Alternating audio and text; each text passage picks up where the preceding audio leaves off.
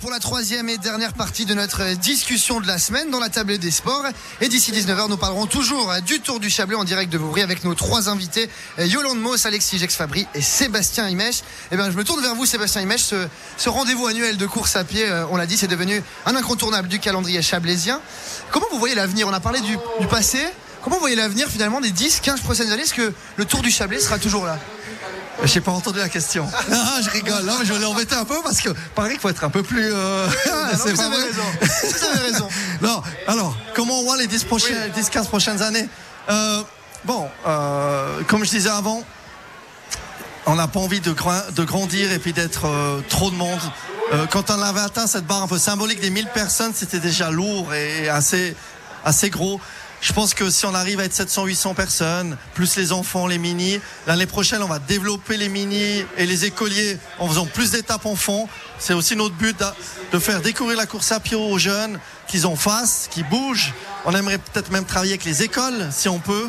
Et puis peut-être un peu, ça c'est un peu mon souhait, mais je sais pas si j'ai le droit de le dire trop fort, de sortir de temps en temps du Chablais, mais pas trop souvent, une fois par année ou une fois chaque deux ans, d'aller une fois à Ride, d'aller peut-être à Montreux, d'aller à Châtel-Saint-Denis. C'est peut-être un peu loin. Oui, Certains sont pas convaincus. Hein.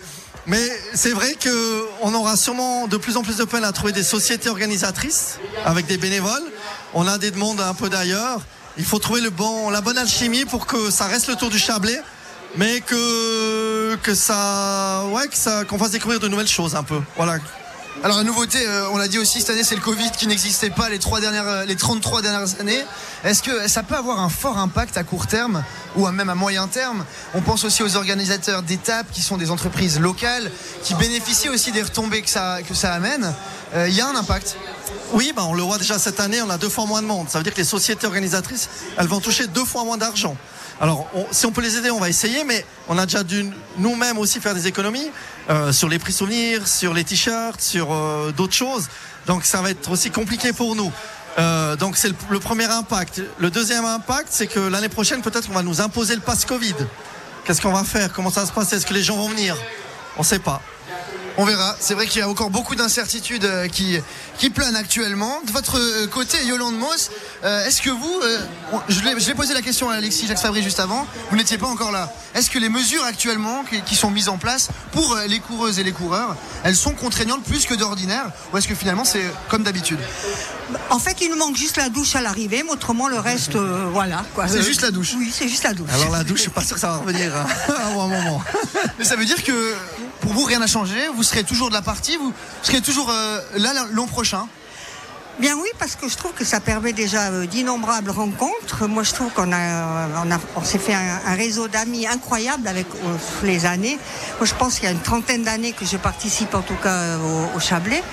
Et puis, c'est vrai que c'est des amitiés qui restent. Et ce qui est drôle, c'est que des jeunes qui étaient à l'époque des juniors sont maintenant des papas qui ont déjà des enfants qui courent. c'est vrai, c'est vrai. Le temps passe. Et puis, vous avez raison de souligner ce, cet attrait social, puisqu'effectivement, beaucoup de gens se connaissent ici. Tout le monde se salue. C'est très bon enfant. C'est vraiment, euh, c'est très familial. Alexis Jacques Fabry, vous n'étiez pas là cette année? Est-ce que l'an prochain, vous serez de la partie Alors, euh, c'est. Si c'est pas en septembre S'il n'y a pas le pass Covid, je suis là. ah, le Covid, tu pourras, tu pourras courir, Alexis. Et si c'est pas trop loin non plus, si c'est le week-end, ça va, mais si c'est pas trop loin non plus, parce que j'ai le boulot, j'ai un peu serré avec le travail, et puis il faut. C'est un des soucis. Il faut voilà. Donc, si c'est trop loin, c'est compliqué. Si c'est à côté, euh, on peut. Ça pourrait se faire. On quitte les boîtes, et puis on est sur le, on met les baskets et on est sur le tour. Sébastien Image, je vous pose pas la question. Vous, forcément, vous serez là. Oui, tout à fait. Toujours de la partie. Motivé avec tout mon comité, que je remercie par la même occasion. Oui, parce qu'effectivement, c'était une année, voire plus qu'une année très particulière. Et puis, on prend bien sûr rendez-vous pour l'année prochaine. Merci en tout cas d'avoir été avec nous en direct depuis Vouri, Yolande Moss, Alexis Jex Fabry et Sébastien Imèche. On vous souhaite un excellent week-end à toutes et tous. Merci beaucoup et surtout un grand merci à tous les organisateurs du Tour du Chablais. Merci beaucoup. Et quant à nous, c'est ici qu'on se quitte. Merci d'avoir été avec nous durant cette heure sportive. Rendez-vous samedi prochain, même heure en direct de la foire du Valais. Bye bye.